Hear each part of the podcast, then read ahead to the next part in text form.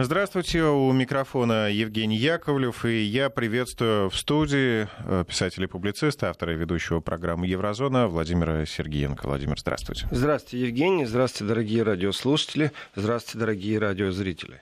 Ну что, к этой субботе э, подкопилось у нас э, новостей, касающихся еврозоны. Например, в Страсбурге открылась сессия ПАСЕ. А, ну и, конечно, главное событие — это Брекзит. Это свершилось минувшей ночью, хотя, наверное, никто не верил. Я поздравляю британцев. Они смогли, они дожали, они сделали это.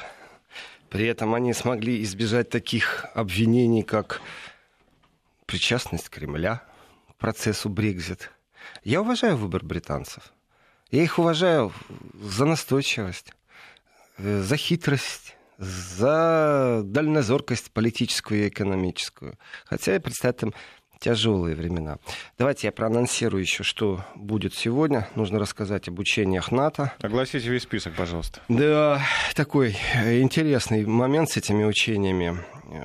Защита 2020. Вот для меня защита, для меня защита это как минимум вот кто-то замахнулся, а я руки ставлю. Ну, Знаете, есть выражение «лучшая защита — это нападение». Да, да, да, знаю, знаю. Так, так и называйте тогда. Что же, что же вы пробуете, кого же вы пробуете обмануть? Ну, в том смысле, что учение направлено на переброску войск э, к границе с Россией. Ну, об этом позже, о количестве. Это, это самые крупные учения, которые в Европе будут. Вот так с шутками да прибаутками НАТО начинает политику разрядки, добрососедства. В 2020 году учения будут в феврале, об этом мы поговорим обязательно. Э, надо обязательно вспомнить ПАСЕ. Э, скажу честно, это пусть и много говорят о ПАСЕ, и по-разному воспринимают участие России в ПАСЕ. Ну, когда ты там внутри, как сказал наш коллега Владимир Аверин, в логове врага, то э, понимаешь важность и необходимость, э, а также искусство вот этих вот политических фехтований, борьбы, то, что там есть. Ну и теперь давайте к Брекзиту. Все-таки Брекзит э, уже все, пришел. Радость подкрался одних, заметно, радость так одних и слезы других. Я не знаю, кто плачет. Вот честное слово, ну не знаю, нет никого, кто мог бы плакать по поводу того, что Британия вышла. Ну это настолько все мифично. И э, Европа... Ну, вот те, кто остался, но все-таки есть же у них там, и вот судя по заявлению политиков, такое чувство печали у политиков чувство печали европейских, потому что они не смогли удержать Британию. Потому что они превратили это все в фарс политический. Те условия, которые Евросоюз выдвигал Британии, ведь на самом деле вещи не прописанные. Британия первая страна, которая проходит эту процедуру, покинуть Евросоюз. И эту процедуру, если сделать достаточно простой, побегут побегут на перегонки. Только не только там политики Британии говорят, что следующие на очереди Дания, Польша, которая не раз вспоминала, что, в принципе, все предпосылки есть для того, чтобы Польша повернулась к Евросоюзу спиной. Ну, не откачали деньгами уже все, что можно откачать. Теперь им осталось что? Поучание принимать из Евросоюза. Им это не нужно. И а Италия. кто еще среди кандидатов? А, Италия. Италия, конечно, потому что э, жесткая политика привязки к евро, валюты евро, она не дает возможности Италии вот маневра.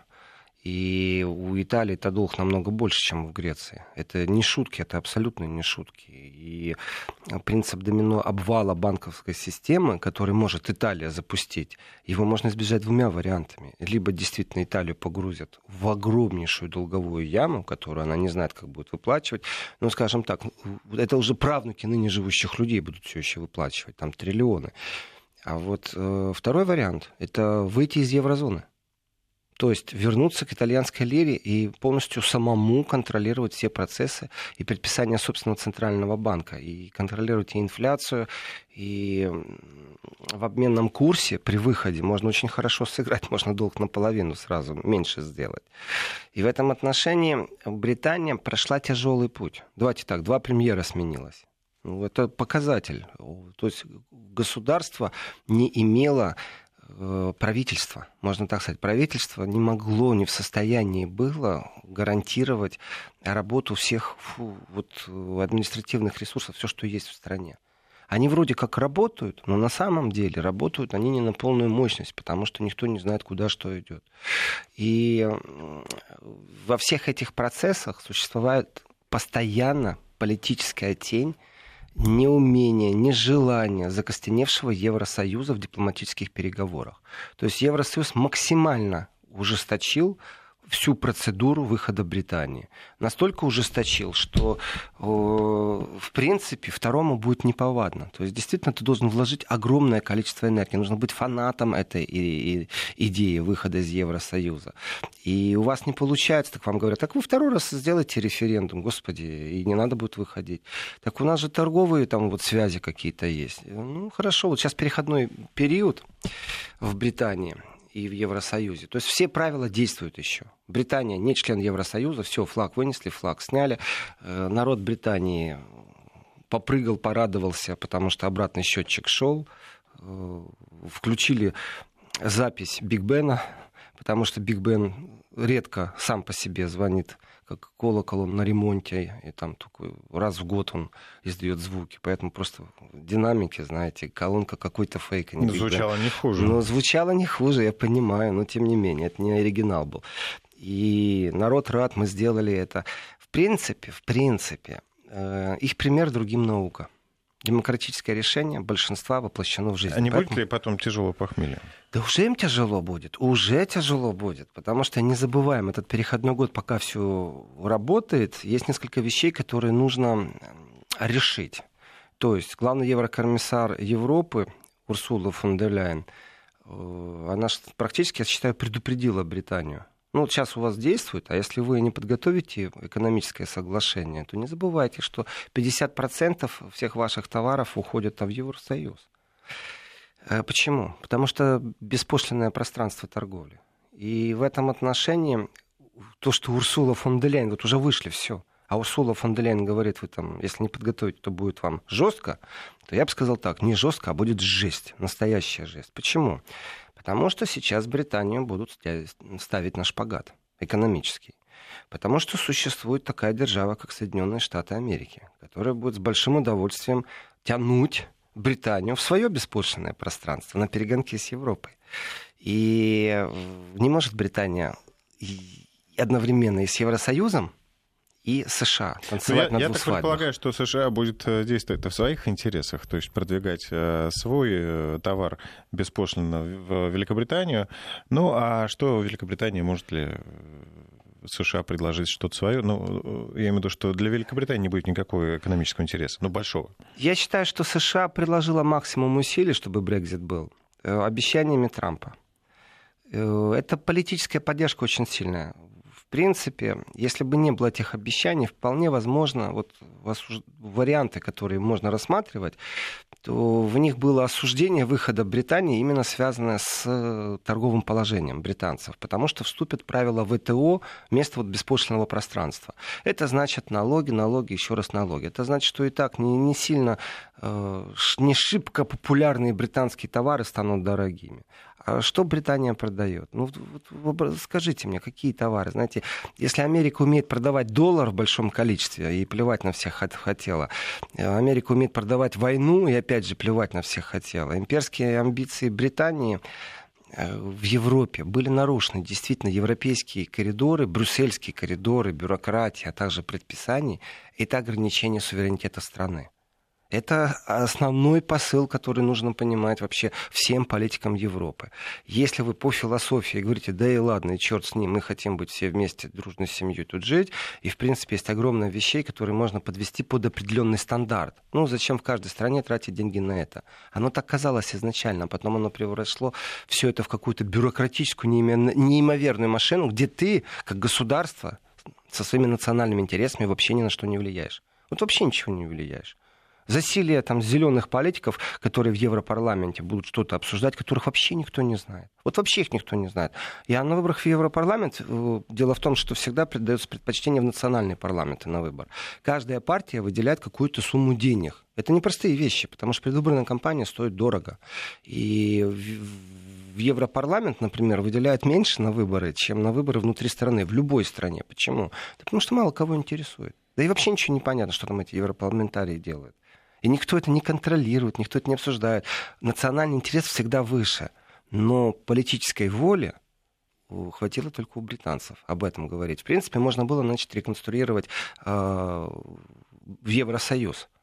И тот Евросоюз, который сегодня есть, он же очень многих не устраивает. Именно из-за бюрократии, именно и из-за отсутствия э, возможности своей национальной повесткой, своим национальным интересом влиять на Европарламент. Все наоборот. Ну, интересно, вроде бы Европейский Союз, значит, это союз, это значит, ну, содружество, да, условно говоря. А, это все партнеры, которые себя э, друг друга должны поддерживать. Ну, вот на примере той же Италии, о которой вы говорите, либо их погрузят в долговую яму, либо им надо выйти из Союза, и тогда как-то... И тогда в той же яме, а но уже, по крайней мере, со своим По логике вещей, все остальные партнеры багажом. должны как-то помочь. Э, я тоже жил когда-то с каким-то мифом о демократии, о свободе слова, об отсутствии манипуляциях в СМИ на Западе. Это тоже когда-то я все слышал и верил в это. Э, сегодня есть большая разница между вбросом и системой распространения информации, которая не несет правду, размыта. И да, одни державы делают это грубо и не очень, знаете, так мило, вот другого слова даже нет, а другие настолько изящно делают, что даже непонятно, что с тобой манипулируют. Насчет свободы, там, прав человека, ну, вообще смешно. Знаете, бывшие разведчики, бывшие сотрудники госбезопасности ГДР говорят, что они не мечтали о таком контроле населения, как сегодня существует благодаря интернету в старые времена подглядывать, подслушивать надо, на допрос вызывать, что-то узнавать, разнюхивать. Ну, как контролировать? Сегодня... А, теперь просто а сегодня компьютер включил, и все знаешь в человеке. Ну, кроме тех, которые живут в мире паранойи, э, и не пользуются. Но а такие самом... люди есть. Такие люди есть. Но они не влияют практически ни на что, потому да. что популярность зарабатывают в интернете на самом-то деле. И механизмы другие стали. Так что Британия, она находится действительно на шпагате. США будут ее тянуть к себе, это понятное дело. И здесь все очень просто. Беспошлинная торговля США – это тоже очень мощный рынок. Э, США э, может включить репрессивные меры по отношению к каким-то определенным товарам. Давайте так, э, по-честному и скажет, эти меры будут сняты, если вы подпишете с нами договор. Вы посмотрите на, да, на Китай. А, а теперь вопрос. Вот просто предположим, что Британия не с Евросоюзом сейчас, то, что подпишет договор, то, что Урсула фон де Ляйен давит практически. Ведь знаете, что с сегодняшнего дня уже работает э, дипмиссия Евросоюза в Британии. Все. Они вышли, и уже дипмиссия работает. И дипмиссия — это сфера безопасности и, конечно же, экономика. И в этом отношении Британия э, со своими товарами может попасть под вот эту манеру, под политическую манеру ведения диалога со стороны Трампа. Точнее, у него монолог, у него нет диалога. То есть мы вот на эти товары, самые болезненные товары введем пошлины, а вот э, которые в Америку сейчас идут. Или не введем, но вы тогда на нас переориентируете рынок. Вот если Британия и США вместе объединятся в беспошлинное пространство, то тогда уже вдвоем легче давить Евросоюз. Очень легче будет. И Китай легче давить будет, и Россию легче давить будет. Им надо объединяться. Трамп это четко понимает. И Трамп симпатизировал, много раз заявлял о том, что нужно выйти. Он поддерживал выход из Евросоюза. Так что британцы имеют сильного партнера. Другое дело, доверие Трампу, оно ограничено. Ну, сегодня хочет, завтра перехочет. В Твиттере напишет, что передумал.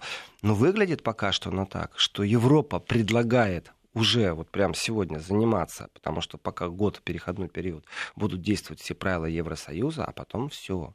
И вот за этот год нужно максимально выработать договоренности. И будет правило ВТО, торговых отношениях между Британией и Евросоюзом, или же будет беспошлинная торговля. Если беспошлинная, то значит опять Америка в стороне. То есть Америка ничего не выиграет. Насколько умело Евросоюз может вести переговоры? Пока что Евросоюз себя продемонстрировал как абсолютно неуклюжий переговорщик. Вот просто неуклюжий. Э, ну, надо э, вспомнить о том, что большинство, большая часть переговоров прошла при предыдущем составе э, руководителей ЕС. Э, да, здесь вы правы. И сейчас вот с новым здесь составом как-то ускорилось. С новым составом устроилась только работа Британии на самом-то деле. Это британцы проявляют инициативу. А, извините, Европа, вот какая была, такая и осталась. Ускорение произошло благодаря британцам. И в этом отношении э, есть план «Б». Есть план «Б».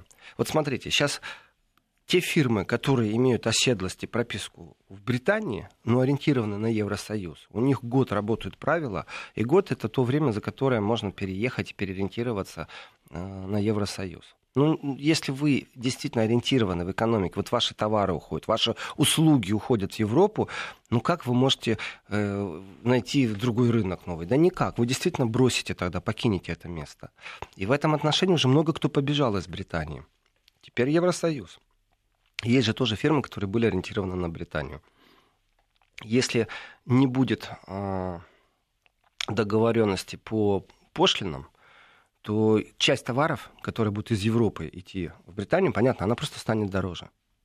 Следующий виток, вот если а-ля Трамп взять развитие ситуации, ну вы нам дороже, мы вам дороже. К чему это приведет? Кто э, получит самый большой удар? Потребитель получит самый большой удар. Что это спровоцирует? Недовольство в стране, если все товары и услуги станут дороже.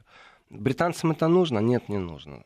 Простая вещь, элементарная. Ведь в Британии даже учения проходили для таможенников. Э, взяли в аренду 80 грузовиков и делали вид, что они стоят все в пробке на границе, потому что не успевают товары оформить. Элементарная вещь, когда у вас беспошлинное пространство, ваш товар идет на склад из одного государства в другое. А если у вас пошлинное пространство, то вы должны на границе принести накладную, проверить, поставить печать. На это уходит время какое-то. Получается, ну, не новые рабочие места, а их же не было, их нужно создать сейчас будет. Или договор подписать экономический. Э, но вы тратите время. И получается просто застой, пробка. Так вот они посчитали, что это может быть коллапс такой месячный вообще-то. Поэтому и учения проводили. Как это будет в жизни происходить? Представляете, вот 80 грузовиков взять и имитировать учения. То есть... Ну, мне Молодцы. кажется, сейчас все переходит на какой-то электрон, электронный документооборот, да, там все равно, все это упрощается. А, Владимир, тут вопросы от наших слушателей. Кстати, спасибо всем, кто сразу же начал писать, как только мы вышли в эфир, что вы с нами. Какие товары производит Великобритания, которые могут быть вообще интересны в США? А, страхование морских перевозок, чай из Индии? Что? Знаете, экономика Британии — это вообще такая интересная вещь, смешная, я бы сказал. Мне кажется, что иногда ментальность и дух, и нравы, они через века, через года остаются. И был же момент, когда ее величество, империя, э, набралась мощи только благодаря пиратству. То есть плевать они хотели на все мирные законы. Э, то, что происходит какое-то изменение по отношению к коррупции в Британии, знаете, это опять же у дурака ложка к обеду. То есть они вначале всех беглецов со всего мира приняли в свой оазис, в свой Лондон-Сити, э, предоставили им возможность на ближайших островах э, офшоры зарегистрировать, а теперь они думают, как их отжать дальше. То есть вначале их предложили с их капиталом, и ну, не может человек за, там, за 2-3 года стать миллиардером, если у него нет ноу-хау. Сегодня, да, в киберпространстве можно, но мы знаем, что на биткоинах некоторых на допрос в ФБР вызывают. Не спрашивают, не мошенничество ли это. И не забываем, что США приняли решение, кстати, по коррупции, тоже очень важный момент, что США приняло решение, что они по всему миру имеют право теперь коррупцию преследовать по всему миру. Кстати, по поводу коррупции, если, ну так просто, по поводу коррупции, решение по Боингу, не по Боингу, по Airbus принято. Да. Это вообще прелесть какая. То есть там страдает Малайзия. То, что я рассказывал много раз. И Siemens точно такая же штука. Вы со своей коррупцией умудряетесь добиться преимущества, навязать контракты. Другими словами, вы приезжаете в страну, э, начинаете в этой стране вести э, переговоры, которые звучат так. Хочешь откат? Хочешь? Ну тогда контракт с нами подпиши на закупку наших самолетов. Взятки давали чиновникам, взятки давали тем, кто распоряжается закупками. Э, продали свои самолеты, заработали кучу денег. И тут нарисовывается такая США и говорит, «Э, а вы тут коррупцией занимались, взятки давали, заплатите нам штраф 900 миллионов. Я не понял, США, с какого вы огорода пришли? Это э, пострадал кто? Пострадали те, кому навязали продажу дорогих самолетов. Пострадали те, э, кто взятку получил. Почему? То есть Боинг же тоже пострадал, получается. Э, а как? Ну, Боинг пострадал, да, в нечестной торговле. Но вообще-то почему-то штраф не получают те, кто пострадали действительно в этой сделке. Это те, кто приобретал самолеты. То, что я рассказывал Сименсом, точно так же. Сименс своим сотрудникам сейчас рассказывает, не смейте там взятки давать, мастер-классы проводят. Все замечательно. Вы когда преимущество зарабатывали, плевать вы хотели. У вас структурный подход был. когда Советский Союз распался, приехать, договориться, дать в лапу, получить хороший контракт, продавать, то есть иметь рабочие места в Германии, иметь рабочие места в Европе, понимаете? Заработать кучу денег, надавать взятку, а потом, когда вас оштрафовали, то эти штрафы идут не туда, где вы высосали все ресурсы, не туда, где вы взятки давали, а себе опять в карман, в бюджет. Ну, цифры все я потом назову по поводу взяток. По поводу, э, вернусь к вопросу, по поводу, какие товары производит Британия, которые были бы интересы. И дальше, так знаете, с юморком, страхование морских перевозок. У нас э, мир производства перешел в мир менеджерства. Сегодня не надо быть производителем машин, а можно быть биржевым брокером и играть на повышение, на понижение. Можно быть биржевым спекулянтом и создавать пузыри мыльные, навязывать их в определенных странах. В Британии, между прочим, очень искусно орудует капиталом. По поводу производства. В Британии убиты некоторые отрасли, просто убиты, точно так же, как в США. Ну, когда-то, я помню, легенды о спортивных машинах, не только о Джеймс Бонде. Кстати, о Джеймс Бонде. Не знаю, насколько это правда. Может, это Степ, может, это совсем неправда. Но если это так, то я в шоке, что в новом Джеймс Бонде, во-первых, Джеймс Бонд будет она, во-вторых, чернокожая. Красота же. В это в действительно прямо, я, я не знаю, это массовый вброс, это массовое издевательство, или это уже просто просочилась информация. вы знаете, что тут Золушку собираются переснять Дисней с э, темнокожей героиней? Э, а, нет, прошу прощения, русалочку, русалочку. В принципе, что бы они только не собирались сделать, вот что бы они только не собирались сделать, я понимаю, опять же, к слову, если заговорили, ведь э, чернокожие актеры Голливуда, они же говорят, что там ярко выраженный расизм, их не номинируют на Оскара. Понимаете, это не анекдот уже, что в фильме должен быть чернокожий, трансгендер, э, моносексуальная личность или еще что-то. Это уже не шутки. это не шутки, это вот как в ПАСЕ встает депутат и начинает говорить, что в такой-то делегации э, неправильная квота женщин.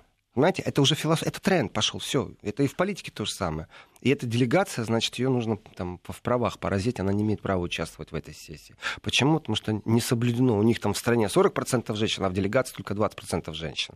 Понимаете, еще пальцем грозит в ту сторону, там, этой стране. А как вот эта история, ну, которая громко прогремела на прошлой неделе, Goldman Sachs не будет поддерживать те компании, которые, э, в руководстве которых нет э, гомосексуалистов или женщин? Верю. Наш маразм крепчает действительно наш маразм кричает, давайте запретим продажу контрацептивов в этих странах, только одну пачку в руки. То есть это действительно маразм.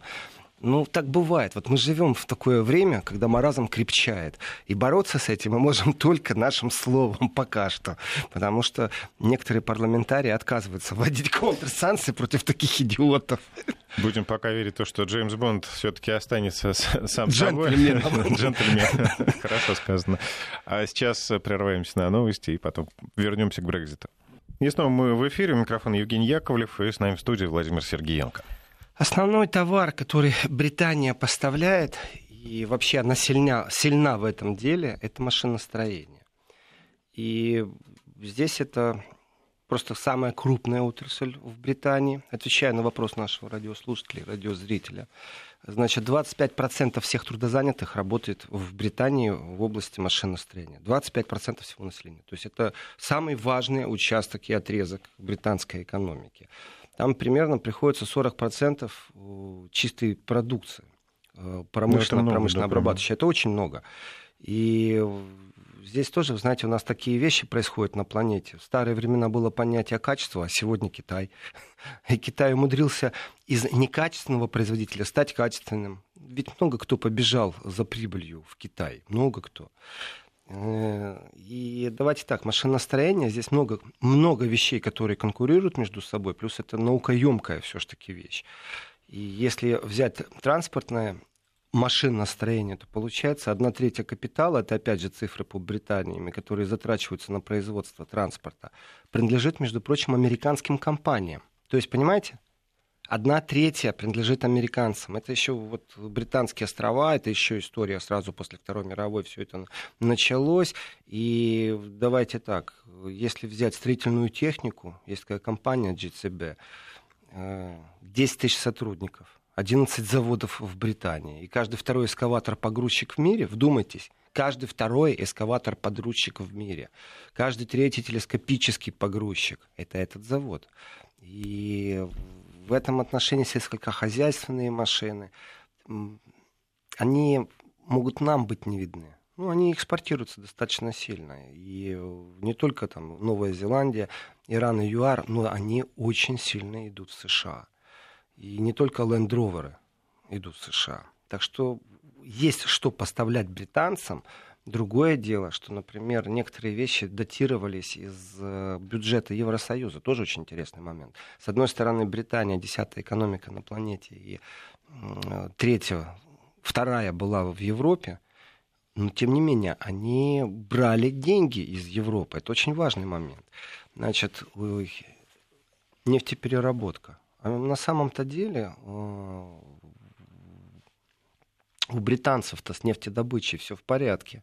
Там и Северным морем, они, так, знаете, достаточно много что обрабатывают и много с кем конкурируют. И здесь очень интересный момент, потому что э, вот здесь вот как раз рынок Европы был приоритетным, потому что очень, очень близко было.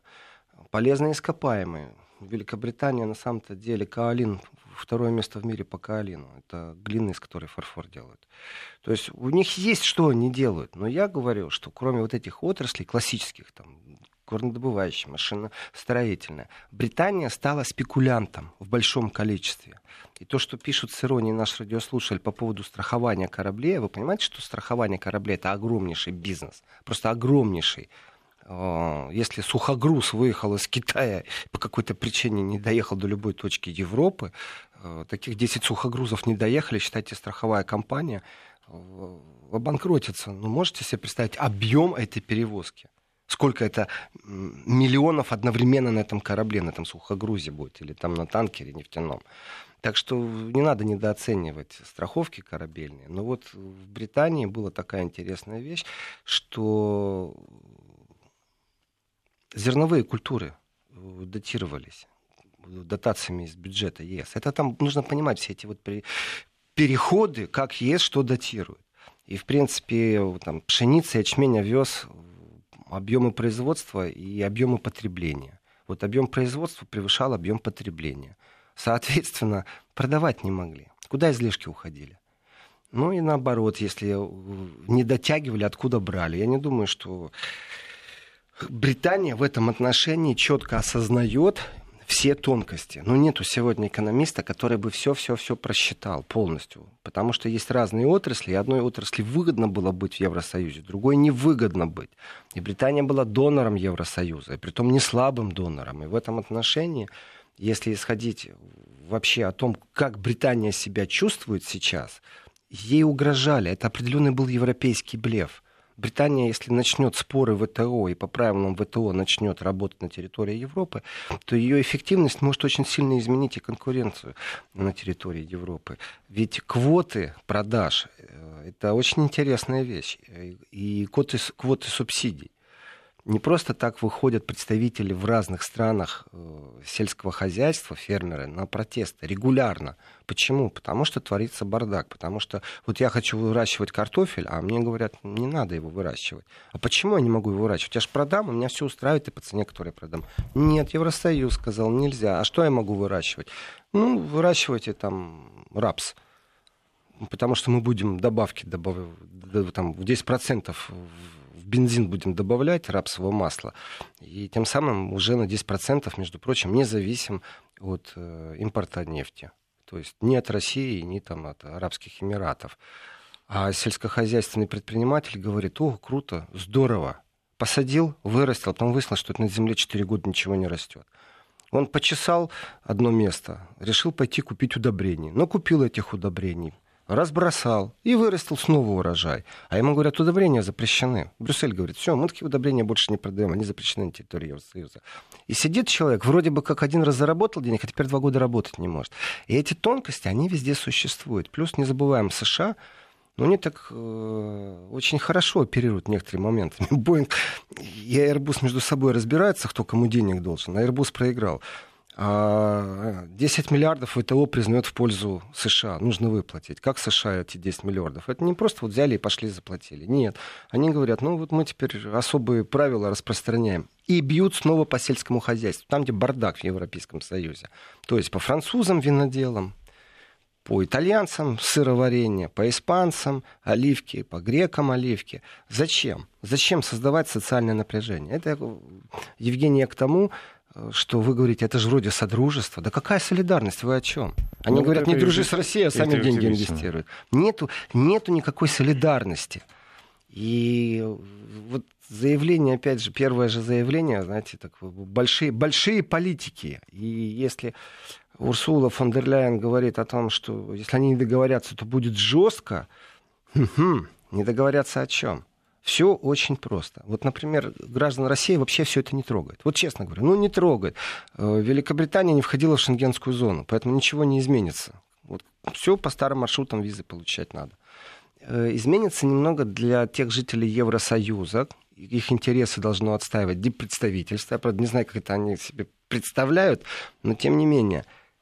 Э, рабочая миграция специалист с дипломом из Польши, молодой специалист, был сильным конкурентом такому же специалисту из Британии. Он приезжал, в течение года учил язык, потом сдавал, а потом вытеснял с рынка своей дешевой рабочей силы, что юрист, что доктор. Эта конкуренция была очень велика. Квалифицированный труд всегда имеет спрос. Инвестируются деньги в образование, а потом как вы эти деньги получите назад, когда специалисты разбежались? Вот на Украине же беда и катастрофа с этим делом. Специалисты вроде как каждый год выпускают дипломированных людей, а их нет в стране. Не только все картошку собирают, некоторые по своей специальности уехали работать. И в этом отношении европейцы в течение этого года должны подумать, что и как они будут делать в Британии, потому что правил нету. По логике вещей они не будут иметь э, права на трудовую деятельность в Британии. Кстати, Владимир, а почему Британия за все эти годы так и не присоединилась к Шенгенскому соглашению? Э, много причин, много причин. И одна из самых главных – это европейский бардак, связанный с безопасностью в том числе. Потому что если нет Шенгена, вы можете пересечь границу вот просто так. Вы даже не заметите этой границы, если будете ехать на машине или в поезде. Нету границы, нет таможенного контроля, нету паспортного контроля. И островитяне, британцы все-таки островитяне, э, они очень щепетильно относятся, между прочим, к своему таможенному праву и к миграционному праву. И в этом отношении в Европе бардак. И этот бардак связан не только с тем, что вы едете по границе и там не видите эту границу. Нет. Бардак связан с такими вещами. Сидит человек в итальянской тюрьме. Сидит, сидит. Познакомился там с радикалами э, специфическими которые исповедуют интересы э, террористической организации. Познакомился, радикализировался, очень сильно радикализировался. В, в общем, ему промыли полностью мозг. У него, знаете, вот я вспоминаю, что с юмором относились к тому, что в царской России революционеров прям вместе сажали. То есть они друг с другом постоянно общались. Я это помню с детства, что эсеры вместе, большевики, ну, которые в будущем будут, тоже сидели вместе. А, вот примерно так же сейчас в Европе. Посадили их вместе, они вместе сидят, вместе радикализировались, его приговорили к сроку, а он взял, поехал в Германию и сделал свой там мерзкий поступок, теракт. Почему? Потому что не взаимодействуют между собой, Шенгена нет, э, а Шенген есть, а полицейская база друг с другом не связана, спецслужбы друг с другом не связаны. Уж лучше тогда без Шенгена, вот честное слово. И в Европе многие же об этом говорят, как только происходит какая-то трагедия, то тут же начинают вводить. Между прочим, сколько раз Бавария вводила, связано с миграционным этим потоком, э, собственный досмотр на границах. То есть не федеральный, все германские, а именно баварцы говорили, все, у нас на границе, у нас теперь есть граница с Австрией. Сами по себе федеральная земля это делала. Как это может быть, да, нормально? Можно ли считать это нормальным? Вот э, в рамках такого... Я же говорю, мы, же, мы живем во времена, Союз. когда маразм крепчает. Это нормально маразм крепчает. Мы с вами сейчас сделаем короткую техническую паузу. Будет она длиться буквально несколько секунд. Э, напомню, э, что приходит сообщение от наших слушателей. Парочку а мы еще зачитаем. Вести ФМ. Напомню, что наш WhatsApp или Viber 903 170 63 63.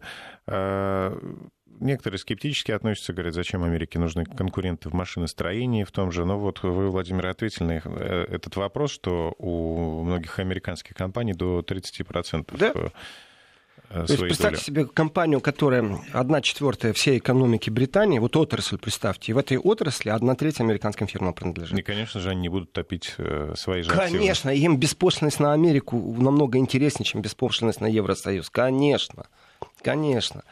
И я вот читаю тоже сообщение сейчас из э, Нижнего Новгорода, но не подписано, как зовут, поэтому не знаю, как обращаться. Евросоюз создан вовсе не ребята, давайте жить вместе дружно. Это противовес США, хотя еще и слабый. Я полностью согласен. Экономический Евросоюз — это противовес не только США, военной мощи у них не хватает.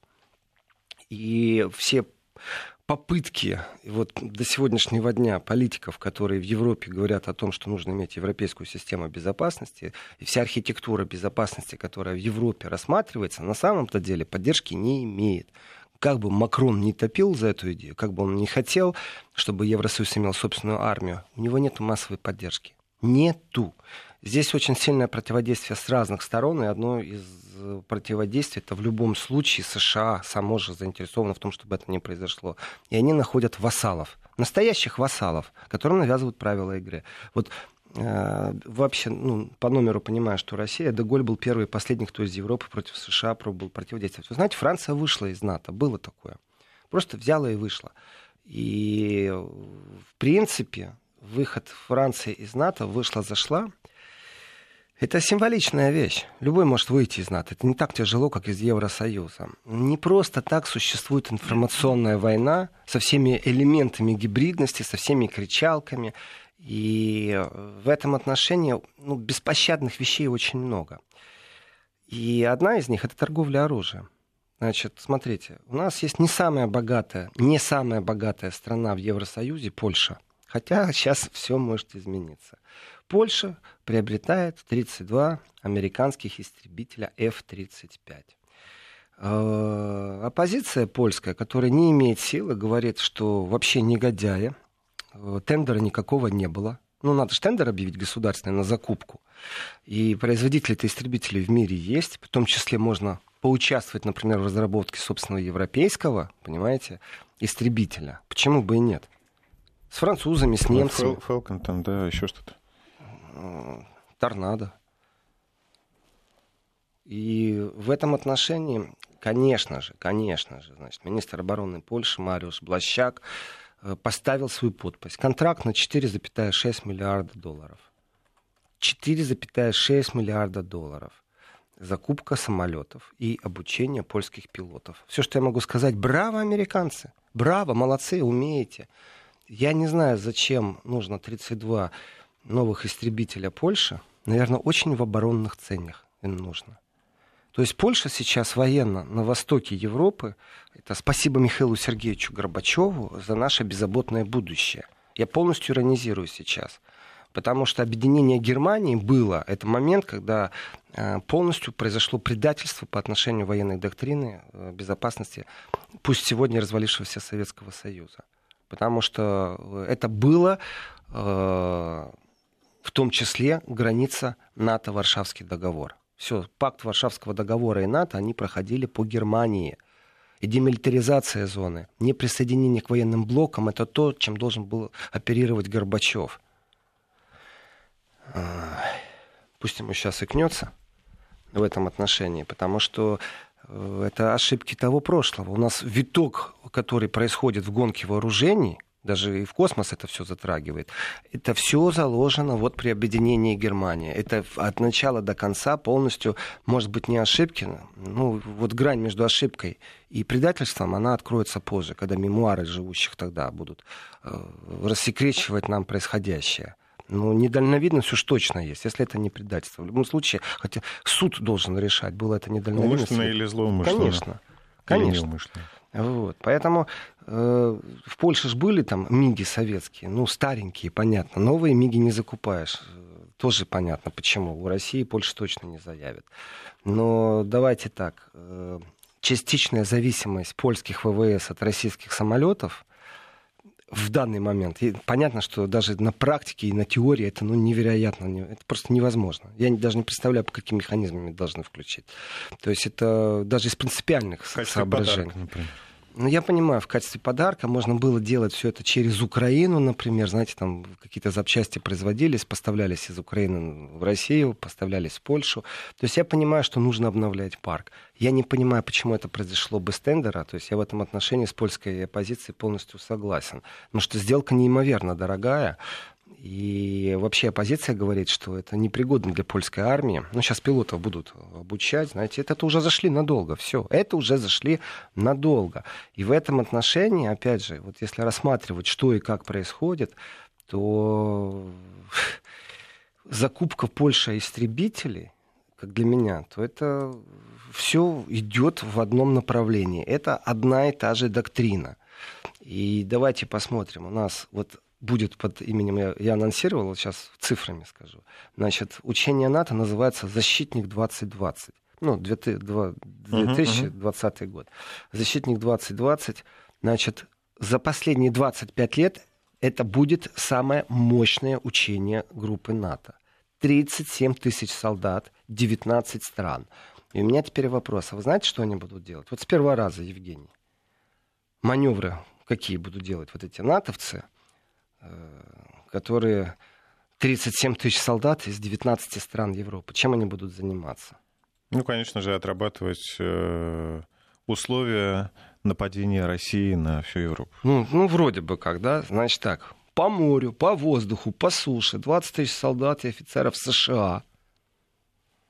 20 тысяч солдат и офицеров США, 13 тысяч единиц военной техники будут Э, задействовано, я уже говорил, 19 стран, 37 тысяч всего. Вдумайтесь, 37 тысяч всего, из них 20 тысяч американцев. И их будут перебрасывать на восток. То есть везде, где американцы есть по Европе, Получается, знаете как, э, это тележка немецкая, испанская, голландская, а на ней сидят американцы, бравые да, американцы. Вот да, и они вот все перебрасываются на восток. Притом очень быстро их будут перебрасывать, и в принципе это основная задача учений. И, вы знаете, здесь так, это будет ночью происходить. По Германии э, это центр такой логистический будет. И территории, куда будут все перемещаться американцы, ну, вместе с другими, понятное дело, все-таки 37 э, тысяч солдат, будут перемещаться в Польшу. Уже известно, что по Германии перемещение будет ночью происходить. Но чтобы никто не видел. Представляете, что такое 37 что прям так сразу? Тысяч... Может быть, просто чтобы не мешать людям? Да, да, да, да, да. 13 тысяч единиц техники. Я себе представляю немцев, когда они будут ехать по автобану и будут видеть, танки едут на восток, танки едут на восток, ракеты едут на восток, бронетехника едет на восток. Живая сила, 20 тысяч американцев едут на восток. И Теперь понимаете, почему? Я не раз об этом говорил. Почему Евросоюз инвестировал деньги в ремонт дорог? что на самом деле это не Евросоюз инвестировал деньги, а это лоббисты. И на самом высоком уровне я не поверю, что сегодняшний еврокомиссар, бывший министр обороны Германии, не понимает, как проходят инвестиции. В рамках каких программ нужно расширить дороги, углубить траншеи, э, эстакады, мосты сделать такие, чтобы машина с танком могла проехаться, чтобы танк мог проехаться. То есть он должен выдержать такое-то количество тонн. А там старый мост, он ну, не подходит. Поэтому надо дорогу расширить. А, за чей счет? Не за натовский счет. Нет, НАТО пользуется. Но сделано это не для благосостояния граждан. Они это делают абсолютно стратегически. И целенаправленно только одно в одну сторону. По поводу того, вы говорите, чтобы не мешать людям переброску, я думаю, что немцы, если бы увидели э, такое количество техники, 13 тысяч единиц техники, это немало. Вдумайтесь, это немало. И вот сейчас вот в феврале вдруг 20 тысяч американцев, э, сколько американцев там на Ближнем Востоке, в Ираке держат полностью всю страну подконтрольно? Сколько? 20 тысяч. Сколько э, в Афганистане американцев? Как это все происходит? И вдумайтесь, какая это... Это просто действительно самые большие учения НАТО за последние 25 лет. То есть э, сразу после того, как был э, развален Варшавский э, пакт, договор стран Варшавского, как военный блок, был развален, тогда были учения такого же масштаба. И, э, знаете, здесь такая вещь интересная. Значит, есть командующий вооруженными силами США в Европе, генерал Эндрю Роллинг, вот, он пообещал, что переброска войск минимально повлияет на жизнь населения ФРГ. А я скажу, что жители ФРГ практически ничего не знают о том, что будет происходить. Что территорию Германии будут сейчас использовать для переброски техники на границу с Россией. Ну, то есть, если это не освещается СМИ, то это очень может кое-кого И, соответственно, все мирные инициативы немцы в этом отношении тракторами перекроют не только центральной улице Берлина, потому что там удобрения ведь Брюссель не разрешает какие-то, и жить простому фермеру достаточно тяжело. Этими тракторами можно перекрыть дороги, по которым танки идут. Э, много что еще можно сделать, потому что э, вот быть втянутым в войну немцы точно не хотят. Вот точно не хотят. Они не хотят принимать грех на себя. Это массовое влияние э, Второй мировой войны на немцев. Они не хотят этой ответственности. То есть только не с моей территории. Так что, вы знаете, я так скажу, конечно, уже критика есть. Левая партия назвала, что это абсолютно спланированная провокация. Это в Бундестаге было заявлено. И деэскалация мира разоружения больше не существует в лексиконе НАТО. Это сказал Александр Ной э, в Бундестаге. Я понимаю, что это абсолютно неслышимый голос. Остальное, наверное, уже после новостей. Да, сейчас прерываемся и сделаем тот голос, э, голос разума погромче после